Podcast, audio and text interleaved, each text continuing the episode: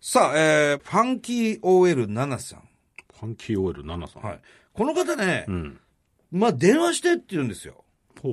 ちょっと電話してみませんかこれ今、ガチで。番号書いてありますね。はい。一切、あのー前にね、連絡を取らず、今ここで電話したいと思います。やってみますか。はい。じゃあ、このスタジオにある電話でね、かけてみて。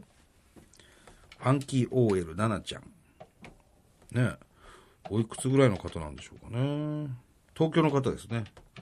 はい。OK? これで、プルプルなるお、聞こえますよ。これでもね、非通知なんですよね。非通知。お、こんにちは。メッセージをどうぞ。あらあダメか。留守電になっちゃったか。。ファンキー OL7 ちゃんでしょうかサンドイッチマンでございます。どう。も。どうもどうも。電話してほしいって書いてあったんで電話したんですけど。電話したんだけど、まあ、非通知だから出なかったかなもしくは仕事中だったりするのかしら。ねえ、ちょっと残念ですね。残念だな。ナナちゃん。聞いてないかいナナちゃん。出てフくんァねンえキかなー OL7 ちゃん、サンドイッチマンだよ。出れないかな出れないかな今。電車かなうーん。ももう一回かけてみますう一回かける。この留守電をうん。聞いたかどうかの感じで、すぐいればね、目の前にうんね。で一回切りますか。一回切って、はい。いもう一回かけて、あの、出てね、はい。聞ける状態だったら。なるほど。じゃあね、バイビー。うーん。今度ははい186をちょっとやってみますか、はいお186077なるほどはい、ほうほうほうほう。これね、普通に電話かけるとやっぱり非通知なんですよ。こういうテレビ局だったりラジオ局からかけると。うん僕もちょっと出ないですね、これ。俺もね、非通知は出ないんですよ。もうすぐ留守電に切り替わるようにし勝手にされてるんで、なので、 186をつけて、番号つけてやってみましょうか。はいじゃあ。れねそしたら出る可能性ありますね。すぐ留守電に切り替わったってことは、その設定してた可能性ありますね。うん。いったかなしばらく鳴ると思うんですよね。とこんにちは。メッセージをどうぞ。ダメかい、結局。なあ結局、あれか。なんかやってんだな、今な。出れねえんだな、今。うん。わかりました。奈々ちゃん、寝れない。残念ですが。残念です。ねえあのー、せっかくね、プレゼント当たったんですけど も。これはちょっとじゃあ、そんなのねえじゃん先送りですね。そんなのなかったじゃねえか、お前。いやー、残念。ねえ、またね。どうもね。ありがとうね、メール、ね。またメールください。じゃあ、このメール。ルを読みたいと思います。はい、サンドイッチマンでした。どうも。はい。さあ、えー、この、まあ、女の子なんですけれども、うんメールをいただいてましてね。はい。ちょっと読んでみますか。えー、東京のファンキー OL7 と申します。はい。私も富澤さんの始まったがいつもですね、台本棒読みだなぁと思っていて、でも面白くて毎週気になってニヤニヤしていたら他のリスナーさんも投稿してましたね、と。これはあの、台本じゃないですからね。ね、これ台本に書いらてますよね。はいえーさて、えー震災の話ですが、えーあの時私は午後に会社を休み、えー当時の彼氏と、えー新宿でランチを食べて、その後、えー、楽しんごを見かけました。まあこれは別にどうでもいいんですけどね。えーそしてご飯を食べた後、14時過ぎに、えーラブホテルに入おり、ーシャワーを浴びたりうん。して、いよいよ、てんてんてんてん。という時に、なんと震災が起こった。ほ2時46分ですね。う。うん。変な話、ベッドの上だからガタガタしているのかなと思ったのですが、おーそうではなく、ガラス張りのシャワールームのガラスがガタガタガタガタ、ギシギシギシギシと言い始め、んもし全部割れたらどうしようと、すごく怖かったです。うん。入ったばっかりだったけれども、余震もあって怖かったのですぐに着替えあら、ラブホテルから出ました。うん。ゴムで締めるスカートだったのですが、慌てていて裏返しに履いていました。うん。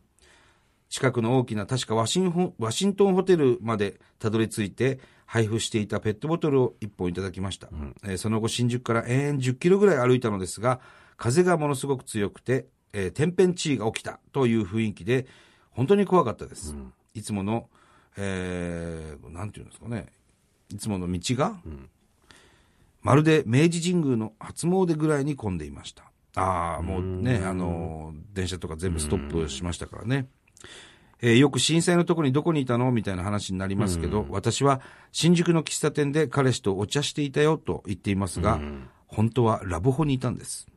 この事実はまた、まだ、まだ母にも言っていません。言いづらいわその彼とも後に別れました。な。あら。震災の話題になるために元彼を、 おっと震災の話題になるたびに元彼も私を思い出しているのかも。なんつったなんつってじゃねえよ。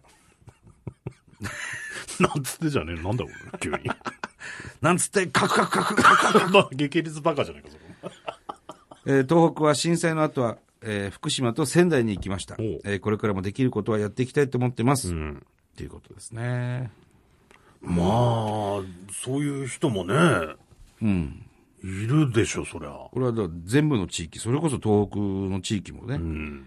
そうですよ何してた人はいろんなことしてるわけですからねそれはまあまあ、時間、なかなかの時間ですよね。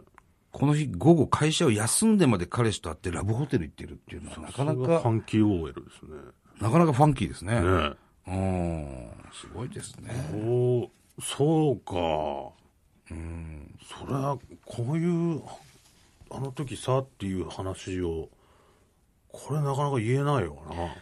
まあ、新宿の喫茶店で彼氏とお茶してたっていうのはもうもう、ああ、そうなんだっていうところですけど、実はラブホで、もうベッドの上にいたってことですね。今日ずいぶん彼氏動くなと思ったら地震だったってことでしょっていうことでしょ。ね。だから結構、いるのかな意外と。まあまあ、いるんじゃないですかそれは。そういう人って、んなかなか話できないじゃないですか。まあまあ、そうだね。あの時、ここにいたっていうのを。はいはいはいはい。それ募集します募集したいですね、それはね。それで、それはもうほん、ほんと、お男はいいや。ん女の人だけでいいや。はあ。別に男の人のそういう話別に。どういう話が聞きたいの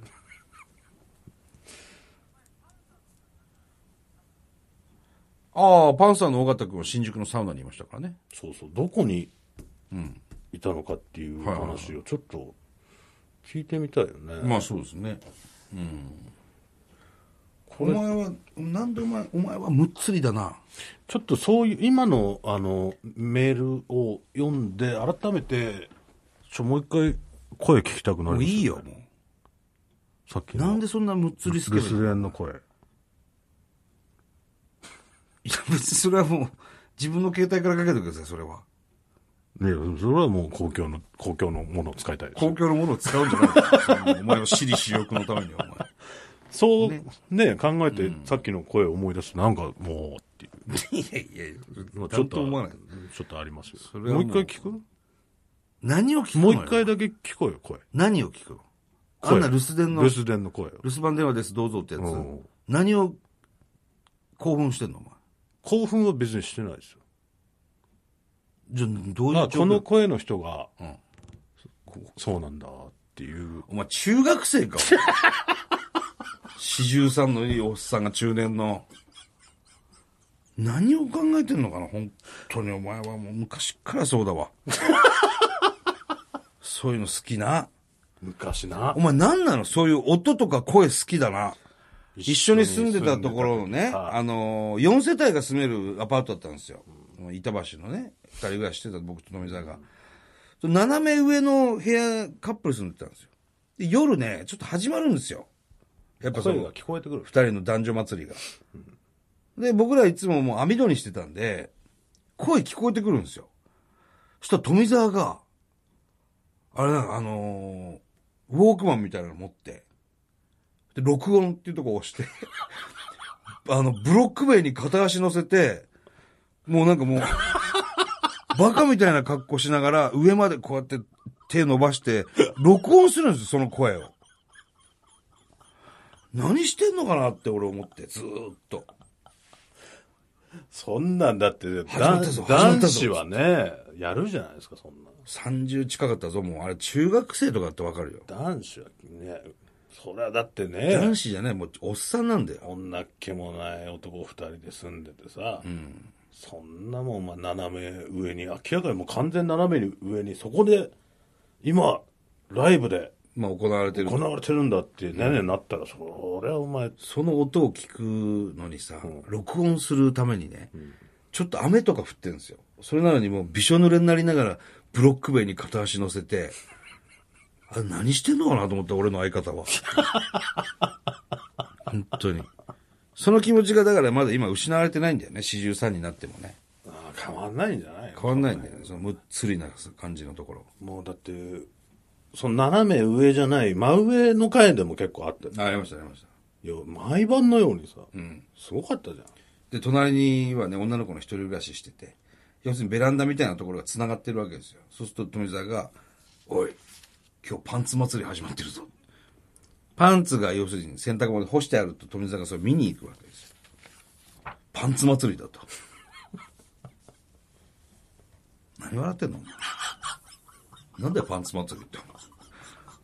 俺ん、俺らんちは俺らんちで毎日パンツ祭りしてるからトランクス死ぬ方法いや、だから向こうは向こうで絶対こっち見てますから、こっちはこっちで見てやろうぜっていう。だから、それは分かってる仲間意識みたいなもんで同じ、と、同じアパートに住んでる仲間じゃないですか、それは。そうですよ。それはいいじゃない。祭り。あれ、でもよく干すよな、外に。まあまあまあ、干すでしょ、それあれ、見るじゃん、パンツ干してあったら、それは隣のやつが。うん。ね。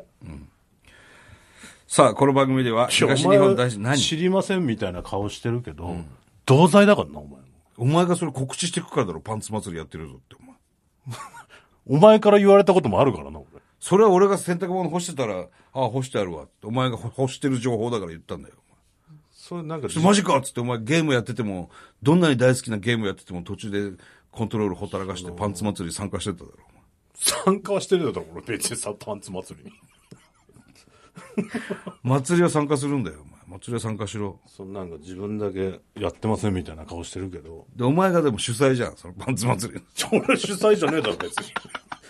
おなん前で主催お前工業主だろ、お前なんで俺工業主なんだよ、パンツ祭それり。はなんでパンツ祭りってそもそも。お前が作ったんだよ、お前それ。いろいろあったよ。いろいろあって今こうやって日本放送でラジオやらせてもらってます。 さあ、えーこの番組では東日本大震災に対するあなたのメッセージを今年も受け続けます。働きすぎなんだな、多分な。えー郵便番号100-8439、日本放送サンドイッチマンの東北魂まで。それではまた来週です。バイビーさよなら。